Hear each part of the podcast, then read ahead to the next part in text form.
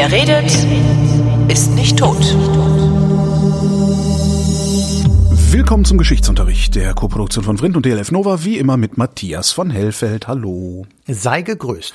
Thema heute, der Punische Krieg. Welcher? Ah! Wir kommen zu meinem Lieblingsthema. Oh, Es sind derer drei. Und ähm, bis drei sollt ihr zählen, nicht bis, bis, drei sollt ihr zählen und ihr sollt lange Geduld haben. Es dauert insgesamt von 264 vor Christus bis 146 vor Christus. Also 120 Jahre. Alter Vater, haben die, aber das war jetzt nicht, also 120 Jahre lang durchgehend, also nicht so, wie wir uns Krieg vorstellen. Nein, nein, nein, deswegen ja drei. Insofern, wahrscheinlich hätte es äh, besser auch die punischen Konflikte heißen müssen, oder? Ja, na, also, aber das ist trotzdem total spannend, weil aus einer eher Kleinigkeit etwas ganz Großes wird. Und insofern ähm, fand ich auch in der Schule die Punischen Kriege immer schon relativ spannend. Wir haben da in der äh, Schulbank immer gesessen und gesagt, wer gewinnt das alles wohl, haben dann Wetten abgeschlossen und ähm, ich habe immer verloren, weil ich habe eigentlich letztendlich zu den Karthagern gehalten, also zu den Puniern, weil ähm, ich fand Hannibal so geil und äh, das hat aber dann alles nicht geklappt. Aber fangen wir wir von hatten in vorne der an. Schule einen Geschichtsunterricht, der so unfassbar schlecht war. Ja, meiner auch. dass, dass äh, ich noch nicht mal Lust gehabt habe, mich weiter damit zu beschäftigen, was da Ja. los war. Vielleicht ist es auch deshalb so schön, diese Sendungsreihe hier zu machen, weil kriege ich doch immer noch ein bisschen mit.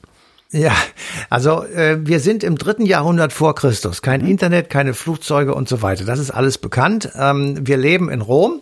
Also Rom Erich von Däniken sagt da aber was ganz anderes. Du. Ja, das ist aber Quatsch.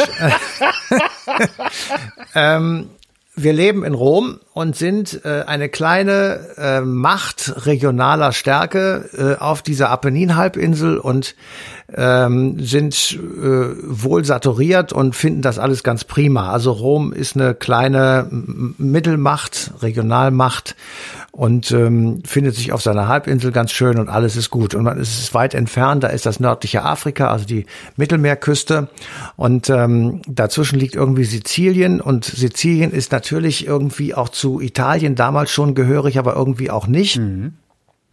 Und auf Sizilien äh, gibt es einen Konflikt zwischen den Mamertinern und Karthago. Karthago ist das heutige Tunis und wer je nach Tunis kommt, der möge den, mir den Gefallen tun, an die Stelle gehen, wo man in Tunis stehend auf das alte Karthago blicken kann, also auf die Reste des alten Karthago.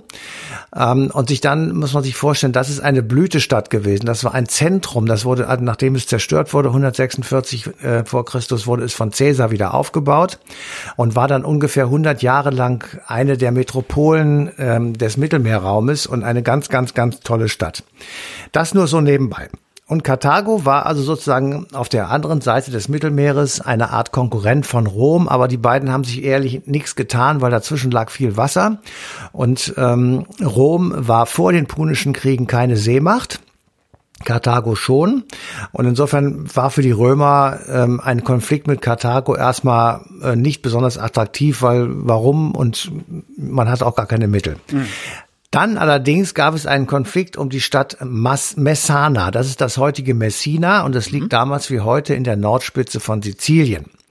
Die Mamertiner, das waren Söldner. Das hatte ich ja eben schon gesagt. Es gibt einen Konflikt zwischen diesen Söldnern aus äh, der Mamertiner und eben Karthago. Und diese Mamertiner, die stammen aus Kampanien an der westlichen äh, Küste Italiens. Und sie waren von dem Herrscher aus Syrakus. Syrakus, Ostküste Sizilien. Also wir befinden uns auf Sizilien und auf dem unteren Teil Italiens. Das ist der Spielplatz, auf dem wir jetzt uns befinden. So, dieser Herrscher von Syrakus hat die Mamertiner angeworben, um äh, Messina oder Messana, wie es damals hieß, sozusagen zu, äh, zu bändigen, zu Befreien. züchtigen. und die Mamertiner machen das auch und äh, sie zogen da rein und ähm, belagerten die Stadt. Die Mamertiner töteten alle Männer und äh, die Frauen und Kinder wurden als in Anführungsstrich Beute untereinander aufgeteilt.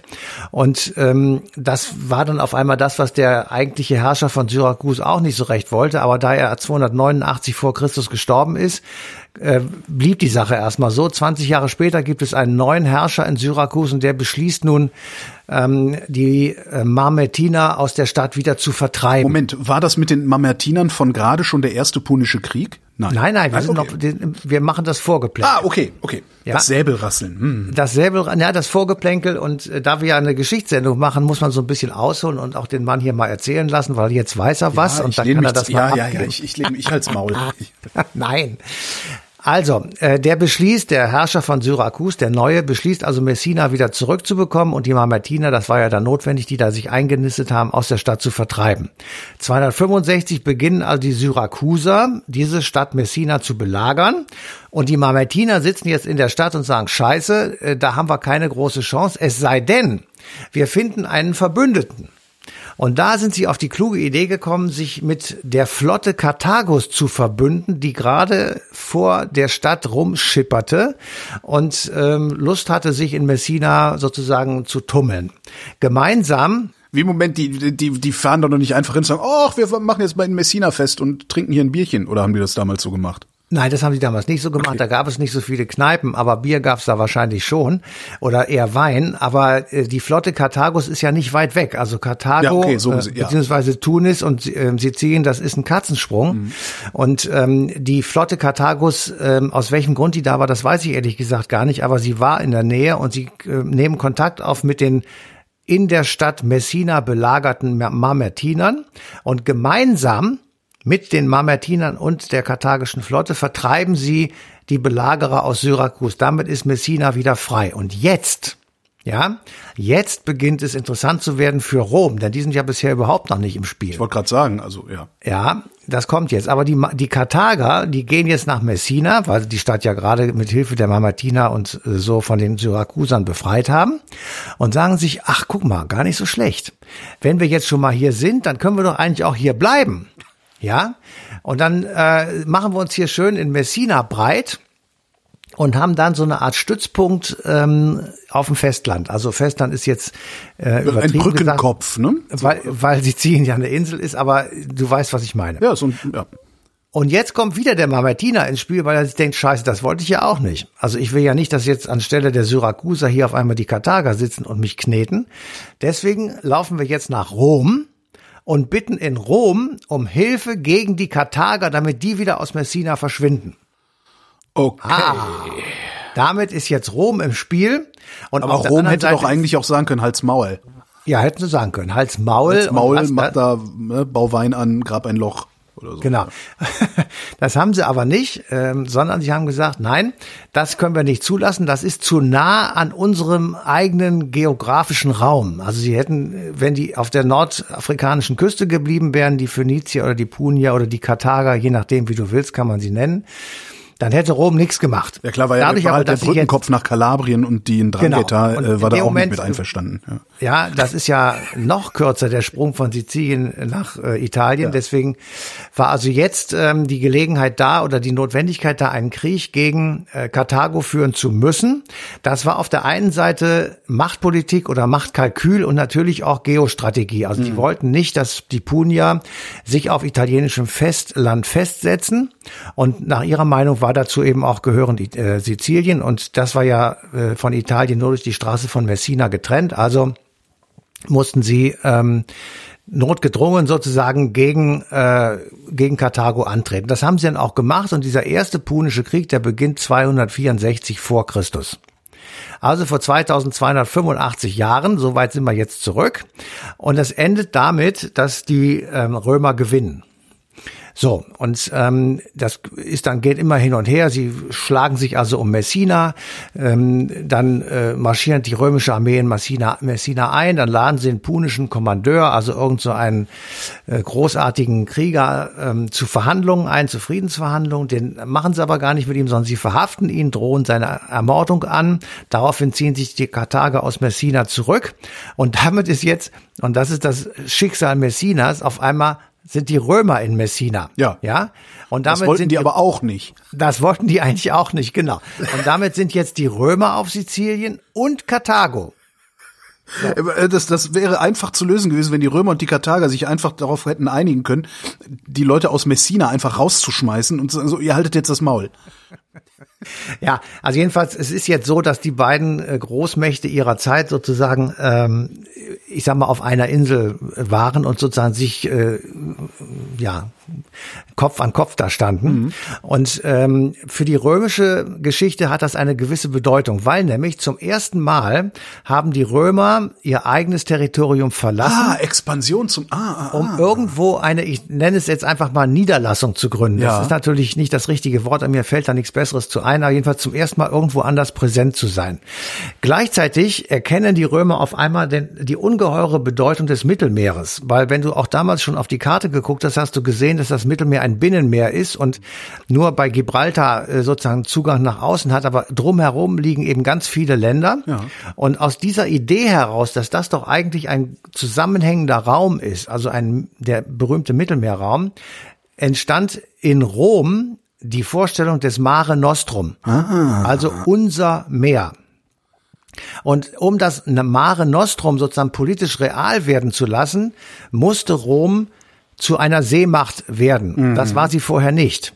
Also mussten, musste in Rom jetzt die Entscheidung gefällt werden, Schiffe zu bauen und im Grunde genommen ähm, ein expansives Instrument der Kriegführung äh, sich in die Hand zu geben, weil nämlich dann konntest du nach Korsika segeln und äh, übernehmen, dann konntest du Richtung Frankreich segeln und so weiter. Du konntest dann ähm, einfach größere, äh, ich sag mal, Gebiete erreichen und möglicherweise in dieses Imperium einverleiben. Warum sind die Römer darauf gekommen, die Griechen nicht, die Spanier nicht? Also weil eigentlich hätte ja diese naja. Mare Nostrum Idee jeder da haben können. Nein, also die Griechen sind ein bisschen weiter weg vom Mare Nostrum.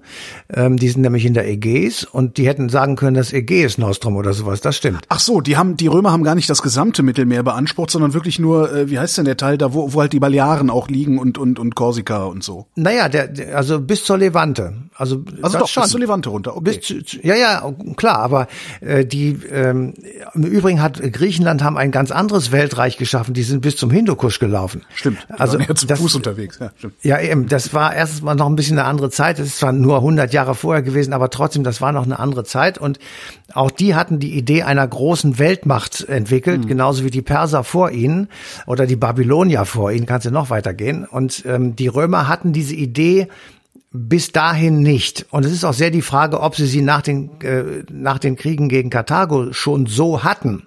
Ähm, jedenfalls, wenn du es in der Rückschau betrachtest, ist der Beginn sozusagen des Weges, dass der dann äh, zu einer zu einem unglaublichen Imperium ist, ähm, das endet 117 zur äh, Regentschaft von Trajan, Kaiser Trajan, und der hat das ein Viertel der damaligen Weltbevölkerung ist im Imperium Romanum integriert. Also das war die größte Ausdehnung hm. mit, ich weiß nicht, 60 Provinzen oder sowas, und ähm, das war wirklich äh, un, ein ungeheuer großes Reich, das ohne Seemacht gar nicht vorstellbar gewesen ja. wäre. Und der Weg dorthin beginnt eben, ich sag mal, mit der mit der Vorstellung gegen Karthago Karthago äh, Krieg führen zu müssen. Zumal ähm, Karthago in den Augen Roms eine Großmacht war. Karthago, da hatten sie Angst vor. Das war nicht so, dass man einfach sagt, äh, da gehen wir mal schnell hin und ähm, legen die zur Seite und dann ist es gut. Nein, die hatten sehr ähm, Hochachtung vor der Kriegskunst und vor dem Mut und vor den Kämpfern äh, Karthagos, mhm. insbesondere später vor Hannibal. Ähm, also die die äh, im Grunde genommen sagen die Historiker einerseits, dass der Krieg mit Karthago unausweichlich war auf dem Weg zu einer Großmacht, weil einer von beiden musste weichen. Und andere sagen, äh, andere Historiker sagen, nein, es ist eher so die Personen gewesen, die dann äh, jeweils in Rom was zu sagen hatten. Also welche Senatoren waren da, wer war eigentlich in Karthago der entsprechende Heerführer und so weiter. Und mhm. ähm, im Grunde genommen muss man sagen, es ist vermutlich eine Mischung von beidem. Aber wenn man das mal so im Detail weglässt und einfach nur die, die Gesamtentwicklung nimmt, dann beginnt dort der Weg zum äh, Aufstieg Roms mhm. und zum Untergang Karthagos. Das hat aber noch zwei weitere punische Kriege dann gebraucht, genau. wenn ich das richtig genau. verstehe. Das okay. stimmt. Der erste geht 241 vor Christus zu Ende mit dem Lutatius-Vertrag. Mhm. Das war also äh, notwendig oder das ist ähm, geschlossen worden nach einer äh, ganz furchtbaren, verheerenden Niederlage der Punier äh, bei den Ägäischen Inseln.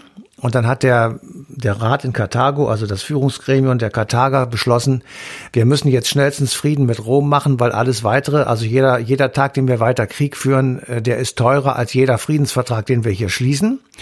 Und der Verhandlungsführer, der das 241 ausgehandelt hat, war Hamilkar Barkas. Und Hamilkar Barkas war wirklich ein äh, großer, herausragender Heerführer der Punier. Mhm. Und er hatte noch einen viel wichtigeren Sohn und größeren Sohn, nämlich Hannibal. Und äh, da siehst du also, dass jetzt Hannibal Barkas ähm, kommt sozusagen in, in, die, in die Geschichte ein. Er sieht bei seinem Vater, den er sehr verehrt hat, der muss eine schwere Niederlage eingestehen. Der muss, äh, der kriegt mit, dass ähm, der Einfluss Karthagos im Mittelmeerraum drastisch reduziert wird, denn sie müssen, und das ist der Inhalt des Vertrages mit Rom, Sizilien aufgeben Sie müssen alle Kriegsgefangenen freilassen und sie müssen den jeweiligen Machtbereich Roms akzeptieren, genauso wie Rom den Machtbereich Karthagos akzeptiert, nämlich die Nordküste Afrikas. Mhm. Und die Punier müssen Reparationen an Rom bezahlen. Also, das ist eine äh, ziemliche Schwächung gewesen und führte dann letztendlich dazu, dass die Punier natürlich versucht haben, ich sag mal, äh, ja, das irgendwie auszugleichen. Und dieser berühmte Hamilcar Barkas, der fängt dann an, Seewege zu äh, eruieren Richtung Spanien. Die bauen dann also ein mittel, ein kleineres Reich in Spanien auf. Ähm, die Römer sehen das und sagen, Leute, jetzt kommen diese verfluchten Karthager von der anderen Seite. Ähm, das kann ja irgendwie nicht wahr sein. Und Sie sagen dann, äh, wenn die einen bestimmten äh, Strich überziehen, über, äh, über, übertreten, das war der spanische Fluss Ebro. Ha, da hatten wir doch auch mal eine Sendung drüber, oder? Gab's da nicht, hatten wir nicht auch mal eine Sendung drüber? Ich, nee, ich glaube nee. nicht. Okay. Also jedenfalls, wenn Sie über den Ebro gehen, dann, äh, doch, das kann schon sein, dass wir, haben, wir haben so viele gemacht, ich weiß gar nicht. Ja, ja. Also wenn Sie über den Ebro rübergehen, dann ist das im Grunde genommen eine Kriegserklärung an Rom. Mhm. Ähm, und das findet dann auch statt und dann kommt es zu dieser berühmten äh, Vorstellung, dass Hannibal, der dann schon, ähm, weil sein Vater während dieses Feldzuges umkommt, äh, an dessen Stelle tritt und er dann mit vielen Elefanten aus Afrika über die Alpen läuft und ähm, im Grunde genommen Rom von Norden aus angreifen kann und die Römer voller Panik äh, den berühmten Satz kreieren Hannibal ante portas, mhm. der tatsächlich heißen muss Hannibal ad portas, aber egal. Ähm, äh, Loriot hat das ja auch übernommen Schön und Papa. insofern äh, hat daraus Papa das gemacht, was auch sehr schöner Film ist. Ich wollte gerade sagen, müssen wir auch mal wieder gucken, genau. Ja. Wissen Sie, wo die Schinkelstraße ist? also, ähm, Der äh, Hannibal fängt also an, im Norden äh, Roms sein Unwesen zu treiben und die Römer hatten jetzt wirklich die Sorge, dass er nach Rom kommt und dann wäre die Stadt im Grunde genommen offen gewesen, weil die hätten keine großen Möglichkeiten gehabt, ähm, sich zu verteidigen. Aber merkwürdigerweise zieht Hannibal an Rom vorbei gen Süden, also Richtung Sizilien mhm. und äh, macht dort so einen Zickzackkurs und äh, keiner versteht so wirklich, warum er das macht. Wahrscheinlich ist es so gewesen, dass er versucht hat, in Italien weitere Verbündete äh, zu bekommen mhm. und äh, Italien sozusagen zum Kriegsschauplatz letztendlich zu machen, aber mit eben einer großen Macht von Verbündeten, die aus Italien kommend hinter ihm stehen. Und ähm, das dauert zu lange. Und die Römer machen jetzt im Grunde genommen einen Ausbruch aus der Stadt, also aus Rom heraus und ähm, zwingen ihn in äh, eine Schlacht, die sie, ich sag mal, erstaunlicherweise gew äh, gewinnen und Hannibal aus Italien wieder vertreiben. Mhm. Also ähm, man könnte jetzt sagen, die Möglichkeit gegen Rom zu gewinnen war für Karthago im Zweiten Punischen Krieg sicherlich am größten, ähm, weil eben dort eine Übermacht an Kriegern, an kampfesmutigen und entschlossenen Kriegern relativ nah bei Rom schon war. Und wenn du Rom äh, eingenommen hättest, wäre die Wirkung fatal gewesen und vermutlich hätte Rom dann aufgeben müssen, weil dann wäre auch die Moral gebrochen gewesen. Und dann hätten wir vielleicht kein römisches Reich, sondern ein punisches Reich erlebt. Ähm, wer weiß auch interessant. Ja, es das ist, ist so kontrafaktisch. Ich war ja kontrafaktische Geschichtsschreibung. Genau. Ja, ja. ja. Aber das mal, ich, ich, ich träume ja davon, dass irgendwann mal jemand äh, den Supercomputer in Jülich nimmt, um sowas zu berechnen, was natürlich ja. auch vollkommen absurd ist, aber das ist völlig absurd. Ja, ja. aber trotzdem, aber ich würde das, weißt du, so ein bisschen so wie was gibt's ja auch gibt's ja auch Bücher, so was wäre eigentlich ja, aus Europa geworden, wenn Hitler gewonnen hätte und so. Genau. Und, also ah, das ist super. Aber das ist ja, aber kontrafaktische Geschichte ist für mich aus einem anderen Blickwinkel viel interessanter, weil ich nämlich sage, ähm, dadurch, dass du dir die Frage stellen kannst, was wäre eigentlich wenn, erkennst du erst, was eigentlich wirklich passiert ist. Ähm, dann erkennt man erst, wie groß die Bedeutung eines bestimmten Ereignisses war wenn man sich die Alternativen anguckt. Stimmt. Ähm, und wenn du dann die Alternativen durchspielst, alle, völlig theoretisch und ohne jeglichen Sinn, dann erkennst du, mein Gott, wäre das anders gelaufen, dann wäre das, das, das und das alles nicht passiert. Ja. Ähm, so, und da kann man natürlich jetzt lange drüber diskutieren. Also hätten die, die ähm, Punier gewonnen, also Karthago. Den ersten Punischen Krieg, das, der hätte wahrscheinlich gereicht, ne? Und dann hätten die sich gedacht, hey, Moment mal, wir können ja hier, wir können ja noch, ein, wir müssen ja einfach nur hier über die, was ist das, die Meerenge von Messina, äh, und dann können wir äh, da aufs Festland marschieren. Ja, ja aber ja. sie hätten sich eher nach Afrika ausgerichtet und nicht nach Europa. Tatsächlich. Äh, ja, weil das ist ein afrikanisches. Äh, Stimmt, ja. Ja, und ja. dass die, die waren im Norden Afrikas gesessen und hätten dann dort ein, ein ich sag mal, nordafrikanisches Riesenreich gebildet, mhm. möglicherweise. Währenddessen die Römer eigentlich gar nicht so sehr in Nordafrika interessiert waren, die haben das nur deshalb gemacht, weil sie das Mare Nostrum umranden wollten und sagen wollten, das ist unser Meer und hier bestimmen wir. Das hat ja wirtschaftliche Gründe gehabt. Die konnten da rumsegeln, wie sie wollten und äh, Waren hin und her transportieren. Sie konnten ihre Krieger äh, hin und her transportieren, ohne dass sie Not hatten, dass sie irgendwie angegriffen werden, jedenfalls eine gewisse Zeit lang. Mhm. Und sie konnten halt die fruchtbaren Ränder des Meeres für sich nutzen. Nordafrika war eine grüne Oase zu der Zeit mhm. und eben nicht verwandt, versandet und verwüstet wie heute. Also das hatte einfach geostrategisch und wirtschaftspolitisch eine hohe Bedeutung für die Italiener oder für die Römer. Äh, Karthago hätte sich möglicherweise eher Richtung Süden, also Richtung äh, afrikanischem Kontinent, ähm, ich sag mal, gewandelt. Ja. Nach dem Zweiten Punischen Krieg gibt es natürlich wieder einen Friedensvertrag mhm. und dann wird Karthago ein zweites Mal schwer gebeutelt und geschwächt, ähm, bekommt im Grunde genommen äh, den Status eines römischen Vasallenstaates. Ähm, es ist verboten, bei Strafe eine eigene Außenpolitik zu betreiben mhm. und die Karthager sind sozusagen darauf reduziert worden, im Norden Afrikas äh, sich irgendwie ich sag mal, ähm, zu etablieren. Ja. Aber auch dort gab es natürlich Rivalen. Also es gab äh, da auch Städte oder ähm, Stämme, die gesagt haben, wir möchten uns aber nicht so gerne mit Karthago in ein Boot setzen, sondern wir würden gerne alleine bleiben oder auch möglicherweise stärker als Karthago werden. Mhm. Und deswegen, weil Rom immer die Angst hatte, dass die Karthager wieder stark werden könnten und sie so eine Art Minderwertigkeitskomplex offenbar hatten, keine Ahnung, haben sie sich mit den ähm, Städten und äh, Stämmen in Nordafrika verbündet, die gegen Karthago waren. Ja. So. Und ähm, das war im Grunde genommen ein äh, Angriff durch die Blume auf die Karthager, ohne dass das da tatsächlich etwas passiert ist. Dann gab es einen konkreten Anlass, dass die Karthager ähm, sich gegen den äh, Friedensvertrag des Zweiten Punischen Krieges sozusagen gestellt haben und eine eigene außenpolitische Aktivität entwickelt haben. Daraufhin gab es eine Sitzung oder eine Auseinandersetzung im römischen Senat. Der römische Senat war das entscheidende Gremium äh, für Krieg und Frieden. Und dort kommt äh, unter anderem zu Wort der berühmte Cato der Ältere, ein mm. Politiker und Feldherr, und der bringt den Satz. Ceterum ähm, censeo Cartagine esse delendam. Carthaginem esse delendam. Carthaginem, genau. Also okay, im Übrigen Carthaginem. bin ich dafür, dass Karthago zerstört werden muss. Ja. Und dieser Satz ist dann ausschlaggebend, weil Cato der Ältere tatsächlich einer der überragenden Figuren äh, zu der Zeit in der römischen Geschichte war, dass ähm, Karthago äh, angegriffen und tatsächlich dem Erdboden gleichgemacht wird im dritten Punischen Krieg, der 147 vor Christus endet. Mhm. Und die Römer zerstören das Reich Karthagos und errichten dort die Provinz Afrika. Und äh, damit ist sozusagen der nächste Schritt getan und nun ist äh, der ist äh, Rom nicht nur in Sizilien ähm, am Start, sondern eben auch im Norden Afrikas. Und äh, Caesar lässt 100 Jahre später die Stadt wieder aufbauen und innerhalb des römischen Reiches erlebt Karthago tatsächlich ja, wie soll ich sagen, eine, eine Blütezeit. Das ist ein, ein Kulturzentrum und ähm, eine ja, einfach eine, eine große Stadt. So, jetzt ist der erste Punische Krieg oder überhaupt diese Punischen Kriege ähm, sind also vorbei. Hm. Roms Aufstieg zur Weltmacht beginnt. Karthago ist äh, dann einfach weg irgendwann, ne? Karthago ist noch eine Stadt, ähm, also, aber sonst nichts. Ja. So. Und das Ganze ist die Provinz Afrika. Also mhm. das wird dann einfach unter römische Kontrolle gestellt.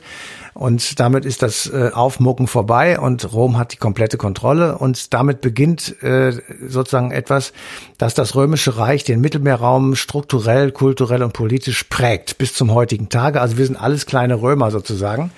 Also unsere heutige Moderne, kann man einfach pauschal sagen, ist vom Römischen Reich massiv vorgeprägt worden.